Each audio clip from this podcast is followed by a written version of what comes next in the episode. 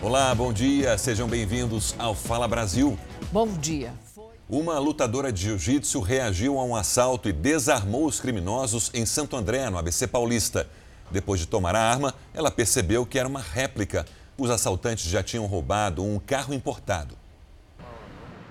A lutadora tinha acabado de sair do treino na academia e seguia para casa quando foi cercada nesta rua. Desce da moto, desce da moto, perdeu, perdeu, perdeu, desce da moto. E foi exatamente o que eu fiz. A vítima foi rendida pelo trio que estava em um carro de luxo. Um dos criminosos deixou a arma no tanque da moto. No momento do descuido, a mulher reagiu. Depois que eu peguei a arma, que eu vi que era brincadeira, né? Que não, não ia me fazer mal a arma. Eu quebrei a arma e fui para cima dele. Na sequência, os criminosos fugiram no carro importado, também roubado, que eles usavam. E foi pelo sistema de rastreamento do celular da vítima que a polícia localizou os suspeitos. Um homem de 40 anos e dois adolescentes de 15 anos. Os menores já tinham passagem por roubo. Eles foram levados para a delegacia e a mulher fez o reconhecimento dos suspeitos. A polícia diz que a lutadora se arriscou e não recomenda reagir.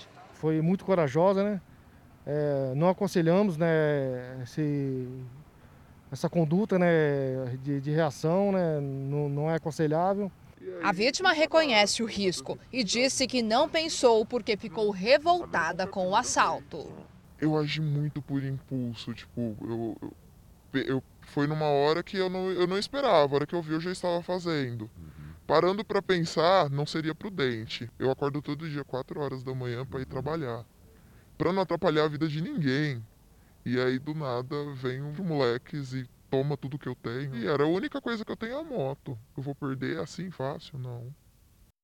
O rio Tietê ficou coberto de espuma na altura da cidade de Salto, interior de São Paulo. Mal dava para ver a água. A espuma cobriu o rio em praticamente todo o trecho que passa pela cidade. Essa não é a primeira vez que a espuma aparece no município. A espuma é tóxica, resultado do material que é jogado no rio. Como o rio cruza praticamente o estado inteiro, sempre que chove na capital paulista, depois de um longo período de estiagem, a espuma chega ao interior, portanto, uma situação recorrente com mortandade de peixes, quase sempre. Uma pessoa morreu e três ficaram feridas em dois acidentes essa madrugada em São Paulo. A Maria Carolina Paz está perto de um deles. Maria Carolina, bom dia. Como foi esse acidente e como estão os feridos? Muito bom dia para vocês, a todos que nos acompanham no Fala Brasil. Essa pergunta que a Polícia Civil agora vai responder. O que causou esse acidente em Taipas, zona norte da cidade de São Paulo? Por quê? Não há marcas de frenagem na pista. Uma garrafa de bebida alcoólica foi encontrada dentro do veículo que ficou completamente destruído depois de atingir este poste e também parte do muro dessa residência. As vítimas foram socorridas para três hospitais, então assim que forem liberadas também vão prestar depoimento. Nós já sabemos que o motorista, o pai dele está aqui no local, ele está consciente, conversando e com ferimentos na cabeça. A gente segue acompanhando, tudo está isolado para o trabalho da perícia. Na zona leste de São Paulo, uma mulher foi presa por atropelar Sâmia Ramos Lopes, de 31 anos, na calçada. A vítima não resistiu aos ferimentos, ela tinha acabado de sair do trabalho estava indo para casa quando foi atingida. Segundo a polícia, a condutora estava embriagada e não possuía carteira de habilitação. Portanto, essa mulher vai responder por homicídio doloso porque assumiu o risco de matar. Sérgio. Cerca de 800 moradores saíram às pressas de casa com o avanço da lava do vulcão nas Ilhas Canárias. De acordo com o Serviço de Emergência do Arquipélago Espanhol, desde o começo da erupção, há quase um mês, mais de 6 mil dos 85 mil habitantes já tiveram que sair da ilha. Ainda há um grande alerta para emissão de gases tóxicos. O novo fluxo de lava contribuiu para a destruição de mais de mil construções na ilha. Por enquanto, não há informações sobre feridos. Passados 10 dias desde que o caso se tornou público, o ministro da Economia, Paulo Guedes, ainda não respondeu a perguntas importantes sobre a empresa que ele mantém no paraíso fiscal. Políticos e economistas cobraram transparência do ministro. Em entrevistas nos Estados Unidos, o ministro Paulo Guedes tentou justificar a alta da inflação no Brasil e voltou a falar da polêmica envolvendo a empresa que mantém nas Ilhas Virgens Britânicas. O ministro investiu 9 milhões e meio de dólares no famoso paraíso fiscal durante o período em que está no governo.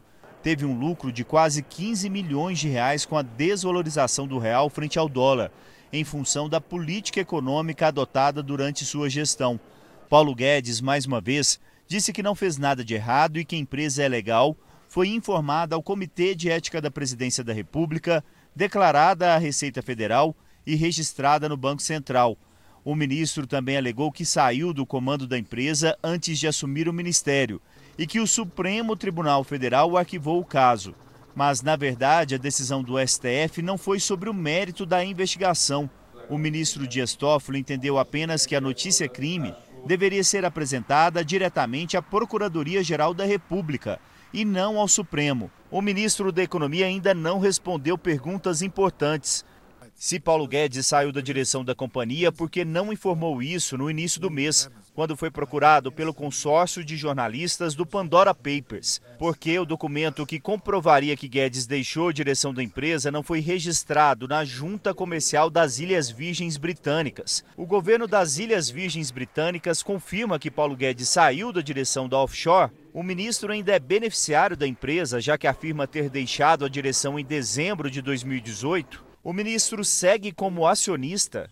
O vice-presidente da Câmara, Marcelo Ramos, criticou a falta de transparência de Paulo Guedes. É bastante estranho que o ministro comemore o dólar acima de cinco reais, na medida em que o dólar acima de cinco reais dá lucros extraordinários para o offshore dele, por um lado, e aumenta a quase sete reais o combustível Brasil afora para o cidadão brasileiro, ao qual ele deve satisfação. O ministro Paulo Guedes é o ministro que ataca dia e noite os incentivos fiscais concedidos à indústria brasileira, que produzem, que geram emprego, que distribuem renda.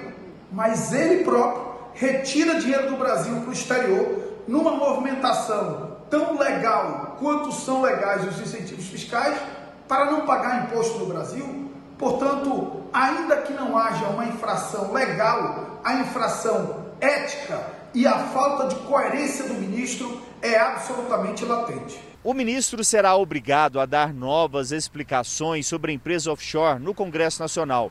Foi convocado pelo plenário da Câmara e também terá que comparecer à Comissão de Assuntos Econômicos do Senado Federal. As datas das sessões ainda não foram confirmadas. Economistas dizem que o ministro atravessa uma crise ética com a revelação da empresa offshore. O interesse maior a esclarecer todos esses fatos é do ministro, porque o que está em jogo é a sua reputação. Sua reputação como brasileiro, sua reputação como autoridade do governo, sua reputação como investidor. Né? Portanto, é do seu interesse enfrentar uh, uma entrevista coletiva, por exemplo, munido de documentos e de informações para que não paire nenhuma dúvida, não haja nenhuma dúvida da sua honestidade na gestão deste caso.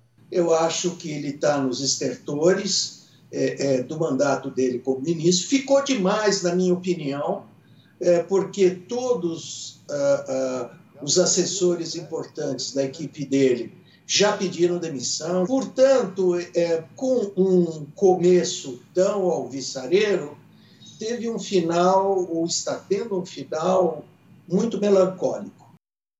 A defesa de Paulo Guedes reafirma que o caso já foi arquivado pelo Supremo Tribunal Federal, que os documentos apresentados à Procuradoria-Geral da República demonstram que o ministro se afastou da gestão da empresa e que ele jamais se beneficiou do cargo que ocupa. Uma mega operação da Polícia Militar mira suspeitos de envolvimento com as quadrilhas do Pix. A ação começou durante o feriado. As viaturas percorrem todo o ABC paulista. O alvo são endereços considerados estratégicos porque são locais com alto índice de violência. Mesmo com as mudanças do Banco Central e os limites reduzidos para as transferências, o golpe do Pix tem se tornado cada vez mais comum e tem feito vítimas por todo o estado.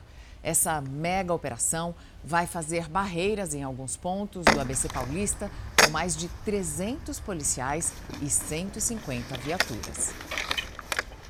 A partir de hoje, vai ser a vez dos idosos com 70 anos ou mais tomarem a terceira dose da vacina contra a Covid-19 no Rio de Janeiro. Mas o que preocupa as autoridades de saúde na cidade é que mais de 100 mil pessoas ainda não foram aos postos para tomar o imunizante. São cerca de 55 mil idosos com 80 anos ou mais que não tomaram a terceira dose. Na faixa etária entre 75 e 79 anos, quase 50 mil também estão atrasados. A partir de hoje é a vez dos idosos de 70 anos ou mais tomarem o reforço da vacina.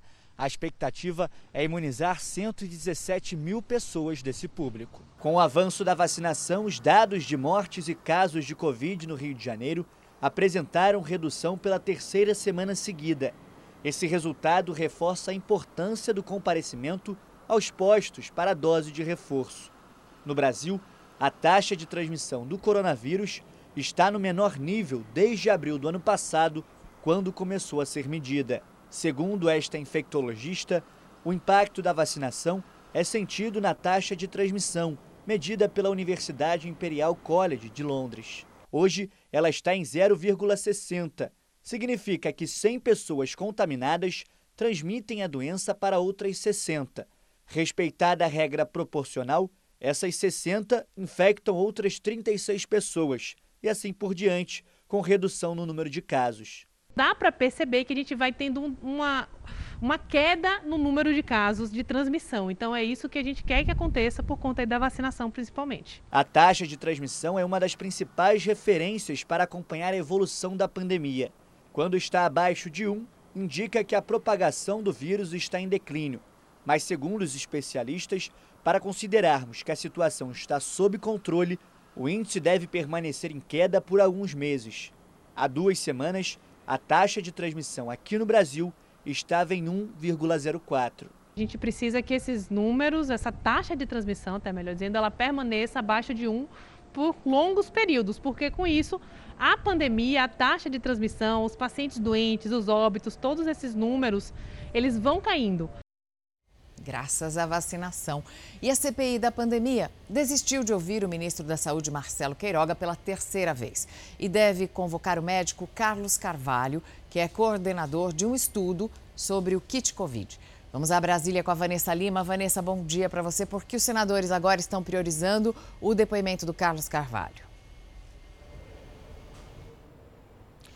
Bom dia, Mariana. Os senadores querem saber se o médico Carlos Carvalho foi quem solicitou o adiamento de uma reunião da Comissão Nacional de Incorporação de Tecnologias ao SUS, o Sistema Único de Saúde. Essa reunião iria discutir um relatório que vetava o uso do chamado kit Covid para o tratamento da doença com medicamentos sem eficácia comprovada. E o médico seria o coordenador desse estudo. A convocação dele está prevista para a próxima segunda-feira. Na terça-feira deve ser feita a leitura do relatório e a votação do documento está prevista para quarta-feira. Sérgio. E um dos principais jogadores da NBA, a Liga de Basquete Americana, foi afastado por se recusar a tomar vacina contra o coronavírus. Kyrie Irving, armador do Brooklyn Nets, foi avisado pelo clube que não vai participar dos treinos e dos jogos da equipe enquanto não for imunizado contra a Covid-19. A NBA não obriga atletas e dirigentes a se vacinarem. No entanto, muitas cidades americanas, inclusive a cidade de Nova York, que é sede do clube, têm protocolos que proíbem pessoas não vacinadas de frequentarem os ambientes fechados. No Brasil, a gente teve a polêmica envolvendo o surfista Gabriel Medina, que se recusou, não se vacinou antes dos Jogos Olímpicos de Tóquio. Né? Isso gerou uma grande repercussão nas redes sociais e ele acabou ficando de fora de uma etapa do circuito mundial. E é tão importante os atletas darem exemplo, né? O Chile decretou o estado de emergência em quatro províncias no sul do país. A determinação aconteceu depois de uma série de violências durante protestos na etnia Mapuche. Os indígenas reivindicam o controle de terras ancestrais que hoje são ocupadas por empresas. A medida vai ter prazo inicial de 15 dias e pode ser prorrogada. No último domingo, uma mulher morreu durante os protestos. Dois suspeitos foram baleados durante um confronto com a Polícia Militar em Heliópolis, zona sul de São Paulo. Segundo a PM, eles faziam um arrastão. Uma das vítimas teve a moto roubada, houve perseguição e confronto. Nenhum PM ficou ferido. Em outra perseguição na Zona Sul, uma pessoa morreu e outra ficou ferida ao baterem em um ônibus. A polícia está mobilizada para descobrir novos detalhes de um crime bárbaro. Uma mulher denunciou ter sofrido abuso coletivo com a participação de um policial militar numa festa em Águas Lindas de Goiás, cidade perto de Brasília. A jovem de 25 anos conta que na festa consumiu bebidas alcoólicas e fumou narguilé. Foi levada para o quarto para descansar por duas mulheres. Ela teria sido abusada por pelo menos seis homens. Três deles foram identificados pela polícia, estão presos. Entre os acusados está um policial militar do Distrito Federal. Ela conta que em um dado momento o subtenente da Polícia Militar entrou no cômodo e com a arma fez ameaças a essa mulher. Ele sacou a arma e, mediante grave ameaça, ele manteve relação sexual com a vítima. A mulher conta que após o policial foi abusada por outros dois homens e que depois deles sofreu nova violação por mais uma dupla e um outro acusado. Bastante nervosa e machucada, pediu ajuda a moradores da região. A vítima ela conta ainda que sozinha conseguiu sair do local onde foi mantida em cárcere. A mulher não teve o nome divulgado, foi socorrida por uma ambulância do Corpo de Bombeiros e levada ao hospital da cidade. Foi atendida e depois da alta médica levada para a central de flagrantes da delegacia de Águas Lindas de Goiás. A polícia efetuou a prisão em flagrante de seis pessoas. Três detidos não foram reconhecidos pela jovem e, por conta disso, foram liberados, mas devem prestar novos depoimentos. E hoje começa o julgamento de 12 militares que foram denunciados pela morte de um músico e de um catador de recicláveis no Rio de Janeiro. Fábio Peixoto acompanha esse caso ao vivo. Fábio, bom dia. Esse julgamento já foi adiado outras vezes, é o mesmo? Exatamente, Mariana, muito bom dia para você, bom dia a todos que nos acompanham no Fala Brasil. Já foram adiados, já foram adiados três vezes né, esse julgamento, justamente desses 12 militares do Exército que são acusados de homicídio qualificado, tentativa de homicídio e também omissão de socorro. O crime aconteceu em abril de 2019 em Guadalupe, na zona norte do Rio de Janeiro, onde esses militares acabaram confundindo um carro com um de criminosos e deram 257 disparos contra esse carro. E aí a família que estava nesse carro acabou sendo baleada. O músico Evaldo dos Santos acabou morrendo no local, outros ficaram feridos, mas sobreviveram. E um catador de material de recicláveis que tentou ajudar essa família acabou morrendo também dias depois porque foi baleado. Os familiares já estão aqui na Justiça Militar da União, na Ilha do Governador, na zona norte do Rio de Janeiro. O julgamento começou por volta das 9 horas da manhã e a gente vai acompanhar na programação da Record TV esse desfecho, um crime que chamou a atenção pela quantidade de disparos que esses militares acabaram dando, né, por engano, numa família que estava indo para um chá de bebê. Volto com vocês no Fala Brasil, Sérgio e Mariana. Mais de 250 disparos por engano. Quem tem carro sabe que os custos de manutenção, licenciamento e seguro, por exemplo, pesam e muito. É por isso que muitas pessoas estão preferindo manter a assinatura mensal de um carro do que comprar. Bom, é uma análise né, em sites de aluguel de veículos que mostrou que as buscas nessas plataformas mais que dobraram esse ano. E quem já desapegou de ter o próprio carro, acredita que saiu sim ganhando. Durante seis anos, a Larissa se virou sem carro, mas a pandemia fez com que ela mudasse os planos. Há cinco meses, ela resolveu ter um veículo particular e a escolha dela foi fechar um contrato de carro por assinatura me dá a condição de tirar um carro zero por ano, né, sem ter o problema de mecânica, sem a burocracia e o gasto com documentação. Esse sistema de carros por assinatura está ganhando cada vez mais adeptos e virando tendência. Isso porque o esquema é bem simples. Paga-se um valor todo mês para usar um carro zero quilômetro. Quem contrata tem que se preocupar apenas com duas coisas: Primeiro, em escolher o tempo de duração do contrato, que pode variar de 12 a 48 meses. E segundo, com a franquia de quilometragem, que nada mais é o quanto vai rodar com o carro mensalmente. Quanto maior o prazo do contrato e menor a franquia de quilometragem, mais barata a mensalidade. Algumas empresas oferecem ainda a opção do cliente de escolher marcas, modelos, cores e até os números das placas. A grande vantagem é que os custos com documentação, emplacamento, impostos como IPVA e licenciamento, seguro, idas ao mecânico e manutenção preventiva já estão inclusos no pagamento mensal, sem falar na desvalorização do veículo.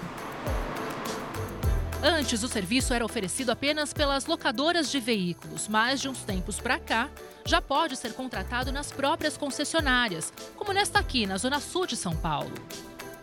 O cliente hoje ele está preocupado muito com comodidade e conforto, e isso a assinatura do veículo traz para ele.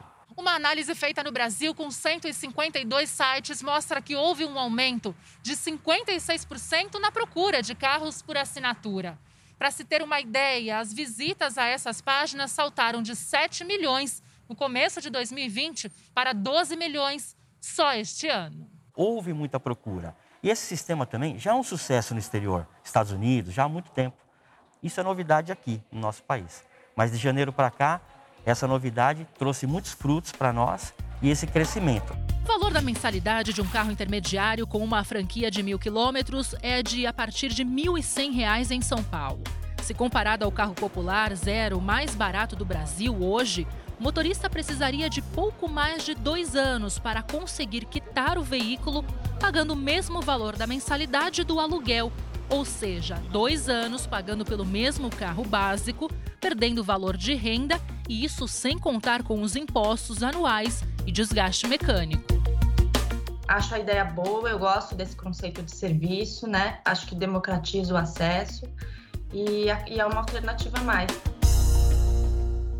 O rinoceronte branco mais velho do mundo morreu na Itália. O Toby, como era conhecido, tinha 54 anos. Geralmente, um rinoceronte consegue viver perto de 50 anos no máximo. Segundo o zoológico italiano, o animal estava a caminho da toca quando simplesmente desmaiou e morreu pelo caminho.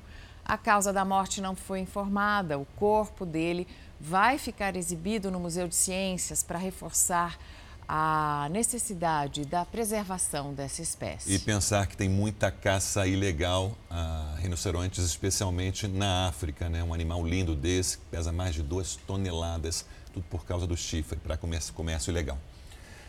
Que tal participar de um passeio guiado, ficar mais perto da natureza e observar os pássaros do entorno? Um parque de Maringá, no Paraná, proporcionou essa experiência aos visitantes. Para ouvir os sons dos pássaros, é preciso tempo e concentração. O Milton sabe fazer isso muito bem. E quando você vê é, aves, e, e, aí você fica mais assim, é, conectado com o meio e você vê que o meio está preservado, né? Principalmente se você vê árvores, árvores silvestres, é difícil de encontrar. Pesquisadores tiraram o dia para observar os pássaros. O evento foi chamado de Passaringá. Os visitantes tiveram a oportunidade de acompanhar com calma, receber informações das aves e curtir os sons da natureza. Aqui no Parque de Engá a gente tem algumas espécies que são estritamente florestais, né? Que, ou seja, que dependem desse ambiente preservado para elas existirem aqui na cidade. A gente tem espécies migratórias que aparecem aqui somente nessa época do ano. E temos cinco espécies que são ameaçadas de extinção globalmente ou né, no estado do Paraná. Os pesquisadores já catalogaram pelo menos 70 espécies diferentes de aves e algumas a gente não encontra no dia a dia aí pela cidade não. Aqui, por exemplo, olha só o que a gente achou. O guacho. Ali ó, estão os ninhos de guacho. Já ouviu falar? São esses pacotes, ó, pendurados na árvore. Eles estão dentro do ninho agora, por isso esse silêncio, porque quando eles saem é uma festa.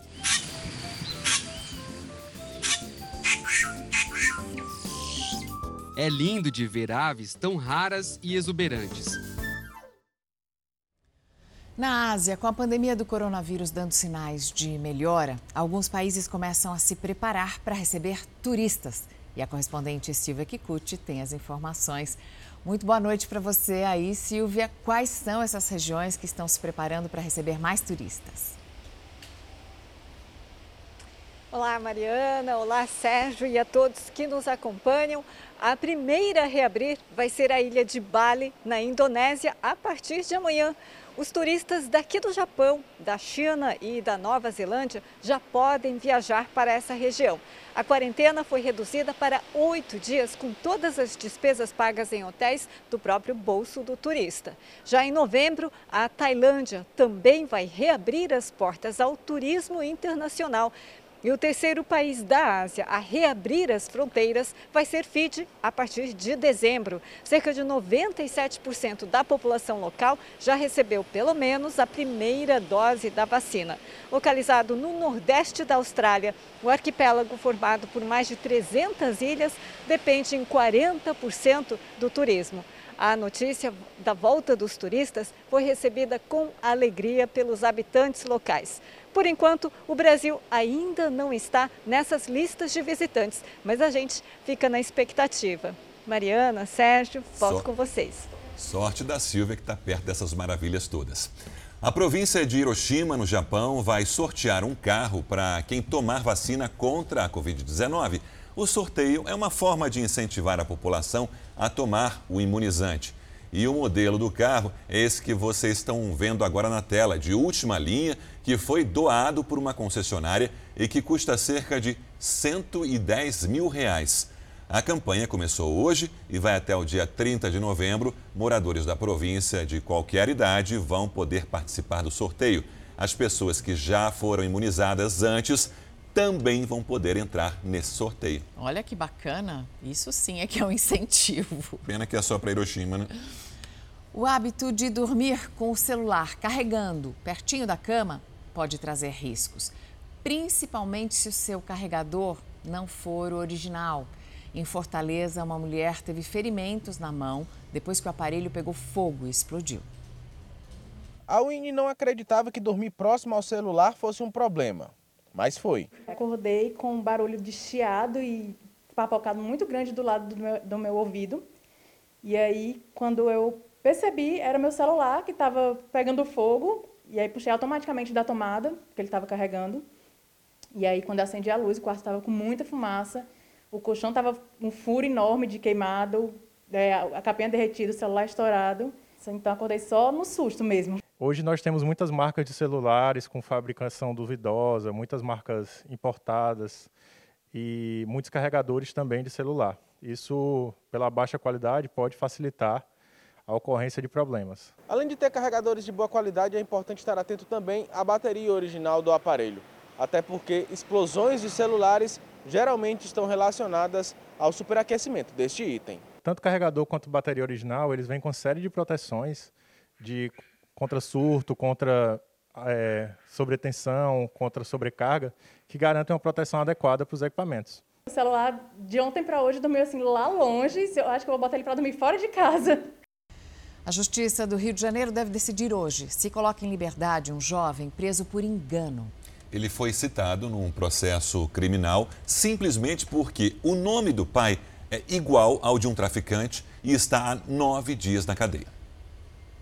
Os pais de Vinícius conseguiram mais uma vez visitar o filho dentro da cadeia, mas ao deixar o presídio, a mãe do jovem ficou abalada. Muito difícil, muito doloroso tanto físico como psicológico, que a gente não tem, a gente não consegue se alimentar direito, a gente não consegue dormir direito. Meu filho também está lá, né? A mente fica conturbada com isso tudo. Já se passou mais de uma semana desde que Vinícius Mateus Barreto, de 21 anos, foi preso injustamente no horário de trabalho em Macaé, na Baixada Litorânea. Ele era considerado foragido pela Justiça do Rio de Janeiro desde 2018, acusado de chefiar o tráfico de drogas em uma comunidade de Niterói, a 170 quilômetros de onde o jovem mora com a família. Na época, a investigação da polícia e do Ministério Público confundiu o jovem com o filho do traficante Messias Gomes Teixeira, conhecido como Feio. O criminoso está preso há mais de dois anos e tem um nome idêntico ao do pai de Vinícius que ainda está indignado com a prisão do filho. Meu filho tem um nome a zelar, minha família tem um nome a zelar. A gente paga os impostos. Uma pessoa direita está lá dentro pagando como se fosse uma pessoa errada. Então faço, faço essa pergunta: o que, que uma pessoa de bem tem que fazer para não ser preso? Eu já, eu já não sei mais. A defesa de Vinícius vai até a vara criminal de Niterói nesta quarta-feira para conversar pessoalmente com a juíza responsável pelo caso e tentar a soltura imediata do jovem.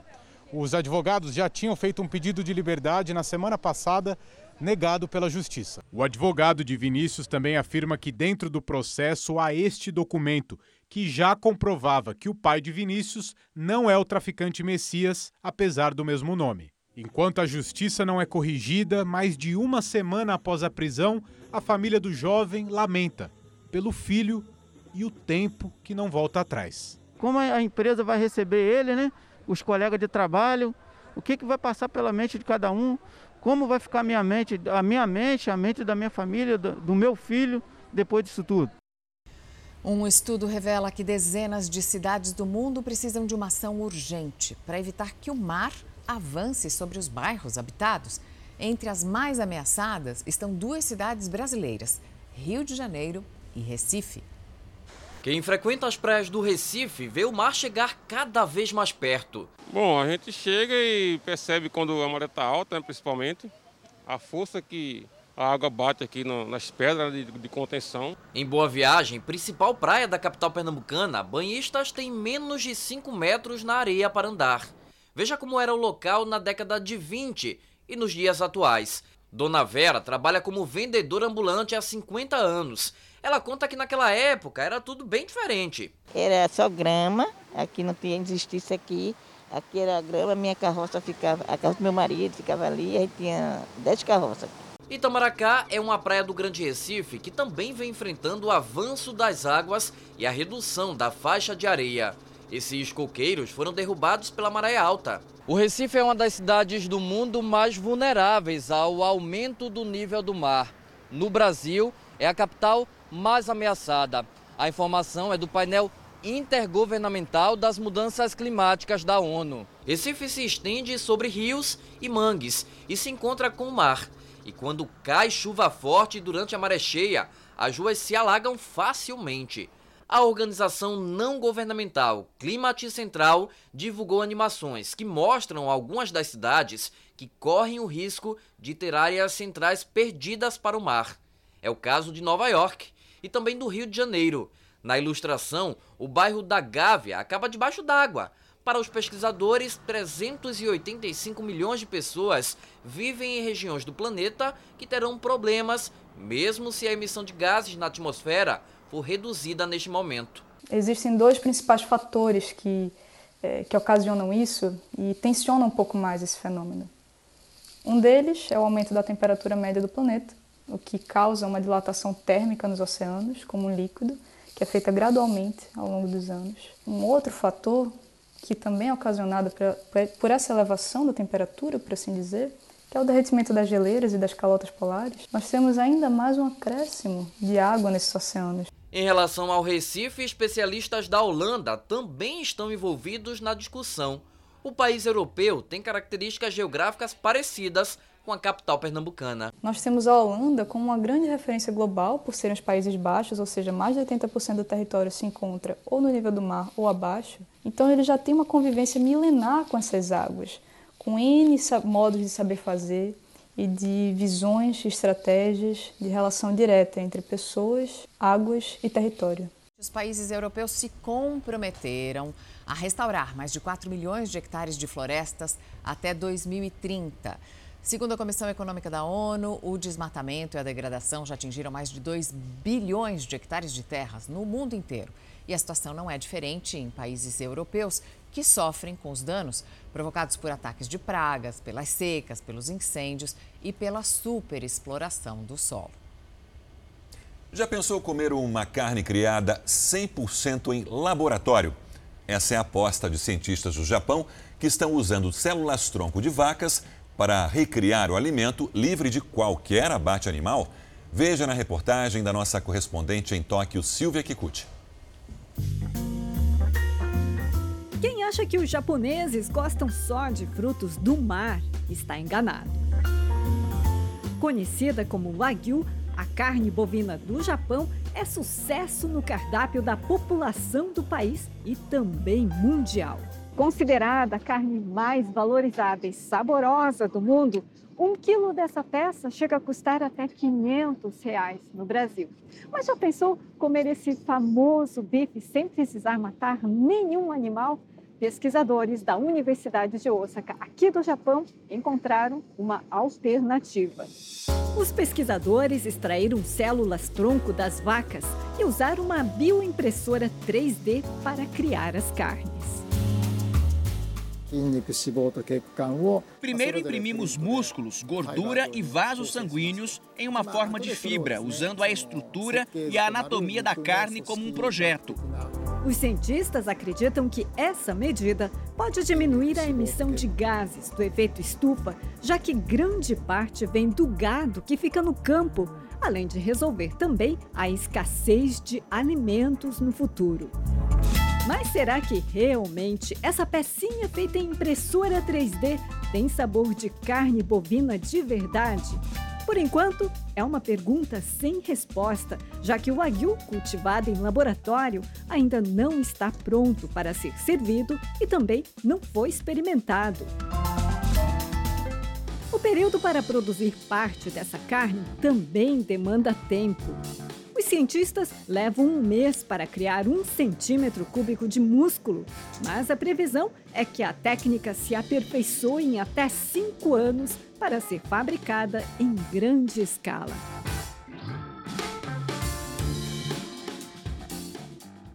A prisão de um homem que fugiu com a filha depois de perder a guarda da criança fez com que a polícia descobrisse um grande esquema de tráfico de pessoas. Esse homem de 60 anos, ele é suspeito de ser o coiote, que é quem ajuda a atravessar pessoas para os Estados Unidos. Já são quase 50 mil brasileiros presos só este ano tentando cruzar a fronteira dos Estados Unidos ilegalmente. Um recorde, segundo as autoridades americanas. Mas foi uma briga judicial pela guarda de uma criança de 3 anos que ajudou a polícia a identificar um dos coiotes que está levando migrantes para o país norte-americano.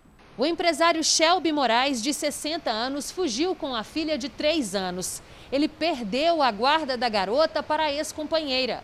Com a fuga, a polícia conseguiu grampear os telefones e descobriu que ele traficava pessoas há anos e cobrava 100 mil reais de cada um. Shelby seria líder de uma rede que inclui policiais, funcionários públicos e familiares dele que moram nos Estados Unidos. O suposto coiote negou as acusações e diz que trabalha com pessoas que pedem asilo no país, mas que tudo era feito dentro da lei. A crise migratória no país, comandado por Joe Biden, é a maior dos últimos 20 anos. O Brasil ocupa o sexto lugar entre os países que mais tiveram cidadãos presos na fronteira. Shelby Moraes foi indiciado por tráfico de criança por ter fugido com a filha e aguarda julgamento em liberdade. Apesar de estar diretamente ligado à operação de tráfico de pessoas, ele não foi indiciado criminalmente e é apenas investigado. Ele teve celulares, computador e documentos apreendidos. E você vai conhecer agora a história de dois profissionais que passaram por problemas graves de saúde quando eram crianças. Eles cresceram e o curioso é que seguiram a mesma carreira de pessoas que foram importantes na recuperação deles. Seguir em frente não importa o tamanho do desafio. Uma lição que a Jéssica aprendeu com a dor. Aos 12 anos, ela sofreu um acidente de carro, perdeu o pai e tiveram que amputar a perna esquerda dela. Ali no primeiro momento, a minha maior dificuldade foi lidar com a morte do meu pai, com a dor emocional de ter perdido alguém que eu amo muito, que eu amava muito. Quando teve alta, três meses depois do acidente, era hora de enfrentar a nova condição, o uso de uma prótese. Quando eu me deparei com essa realidade, foi um choque, porque você não se vê numa cadeira de roda. Eu tive muitas dúvidas, muitos questionamentos. Eu achei que a minha vida tinha acabado. Mas a jovem transformou toda aquela dor em um propósito. Inspirada por tantos que a ajudaram, Jéssica resolveu que estaria no lugar de quem oferece suporte para pessoas que sofrem amputação de algum membro. Se formou em fisioterapia e hoje trabalha com reabilitação. Ajudar pessoas como seu Arthur, reaprendendo a andar aos 82 anos. É um incentivo que você tem. Pô, é uma moça, né, com pouco, pouca idade agora, e ó, ela tem, tem coisa para frente ainda para ela pela vida. E né? não está de cabeça baixa. E não está de cabeça baixa. E, menos, e muito menos eu. eu realmente quero que elas olhem para mim e pensem que existe possibilidade para uma vida nova. Além de fazer a reabilitação de pacientes e ser um exemplo de que é possível ter uma vida comum mesmo com a prótese, a Jéssica ainda reforça a importância da autoestima e faz isso trabalhando como modelo. O trabalho como modelo, como, com fotos, o trabalho com vídeos, tudo isso é representatividade é, eu fortalecer é, a imagem realmente de pessoas que usam prótese ou que têm alguma deficiência, que elas podem sim ser o que elas quiserem ser, que elas podem sim sonhar em ser o que elas quiserem ser e fazer também o que elas quiserem fazer. Sem sombra de dúvida, desapego, coragem e não ter medo da dor e compartilhar a sua capacidade de aprendizado são coisas incríveis que essas pessoas estão fazendo por si e devem servir de fazer exemplo para os outros. Impressão de tecidos do corpo humano em laboratório, uma área nova da medicina e que tem o Dr. Gabriel Liguori como pesquisador de maneira que você poderia ter é, esses órgãos disponíveis para as pessoas né, a qualquer momento, feito com as células dela mesma, então que não é, seria necessário, não teria rejeição. Né? Hoje, doutor em medicina aos 32 anos, Gabriel já esteve do lado de quem precisa de cuidados da cardiologia. Nasceu com uma má formação em uma artéria e passou por uma cirurgia no Instituto do Coração em São Paulo aos dois anos de idade. Depois, foi uma infância de exames e acompanhamentos no hospital. Gabriel cresceu, passou no vestibular para medicina na Universidade de São Paulo. Voltou a frequentar os mesmos espaços no hospital, mas como estudante. Sempre fui curioso, ainda sou muito curioso. E o hospital despertava essa curiosidade, né? Eu acho que você vê um monte de coisa diferente, eu gostava de saber sobre as coisas, como funciona, enfim. É, e isso acho que foi natural, é, essa vontade de se tornar médico para né, né, saber como que é a cirurgia, fazer a cirurgia. Além de pesquisas na área de engenharia de tecidos, ele dá suporte para mães de crianças com problemas no coração. Acho que é, é, é realmente uma representação de, de, de, superação, você passar dessa condição de, de paciente para realmente médico. É, e foi alegria demais. É muito pequena a quantidade de pessoas que faz isso na vida. As pessoas têm muito medo da dor e tem um processo de negação que passaram pelo trauma. Essas não. Elas foram para dessensibilização, entraram em contato com a dor, fizeram a dor virar uma coisa insignificante dentro da vida delas e ainda por cima estão ajudando os outros a melhorar.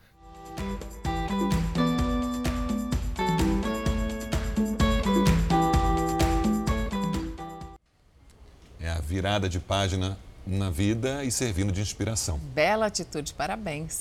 O Fala Brasil termina aqui. Um bom dia para você. Até amanhã.